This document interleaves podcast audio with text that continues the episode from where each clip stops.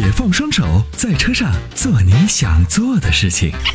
Rock 重力手机支架，漂移的过程中，让你的手机稳如泰山。微信关注“参谋长说车”车友俱乐部，回复“手机支架”即可购买。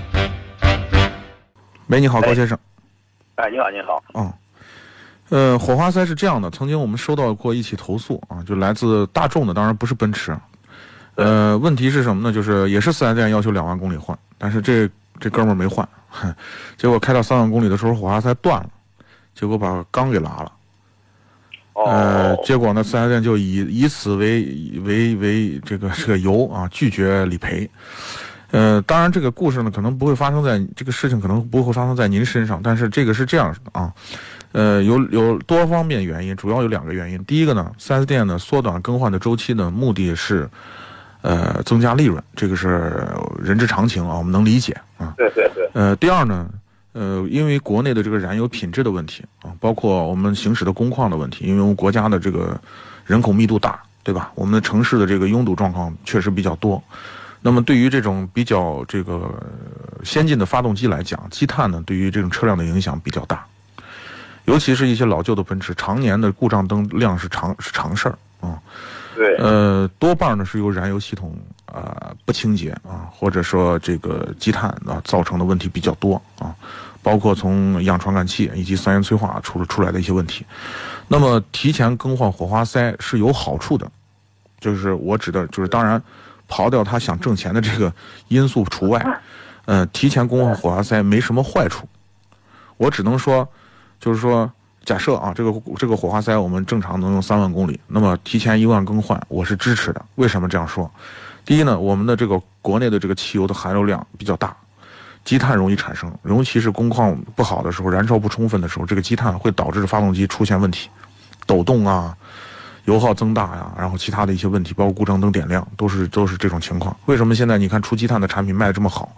就是因为现在发动机包括工况就是燃烧不好造成的。那其中呢，火花塞起了一个什么样的作用呢？就是它点火的强度它会慢慢衰减。你说三万公里能不能用？它能用，它不会一下子坏掉，对吧？我们没我们换火花塞的时候没听说哪个火花塞彻底坏了，没有，就很少，除非它漏电了，对吧？那么，那你像我这个用车的频率，一年下来是六千公里。六千公里完全没有必要换，你根据公里数换，因为啥呢？火花塞这个东西它不会慢慢的，就是它是个本身是个贵金属，它在高温高压下它才会慢慢的才会损耗。对啊，我说我开上两年才跑了一万二，假如说到两年一万二，是不是就没有必要去换？没必要，没必要。哎，哦，没必要。你火花塞按公里数来换，不用按时间。对，哦，这是一个大不罗。还有一个什么问题呢？就是说。这个车它是一个防爆胎，哎呀，我走着走，就觉得这个胎怎么老是感觉着啊，接受不了，有没有必要把它换成其他的那种胎面？没必要，你就用防爆胎。这样的，我怎么老看着 担心的要死？再一个，这个你不用担心，我跟你讲，呃，有机会呢，就是如果你哪天轮胎胎面扎了啊，我指的是胎面，不是胎壁，胎面如果扎了，哪天漏气了，你去补一下，你就知道了，那个胎壁啊有多厚。特别硬，特别特别硬，就是即使你的车零胎压了，就是轮胎彻底一点气都没有了，它还能以每小时不超过八十公里的时速，还还可以开好好远，好几十公里。为啥呢？这个胎有什么不好？就发现稍微你停车不舒服，不注意往边一靠，就容易把那个轮毂给呲了。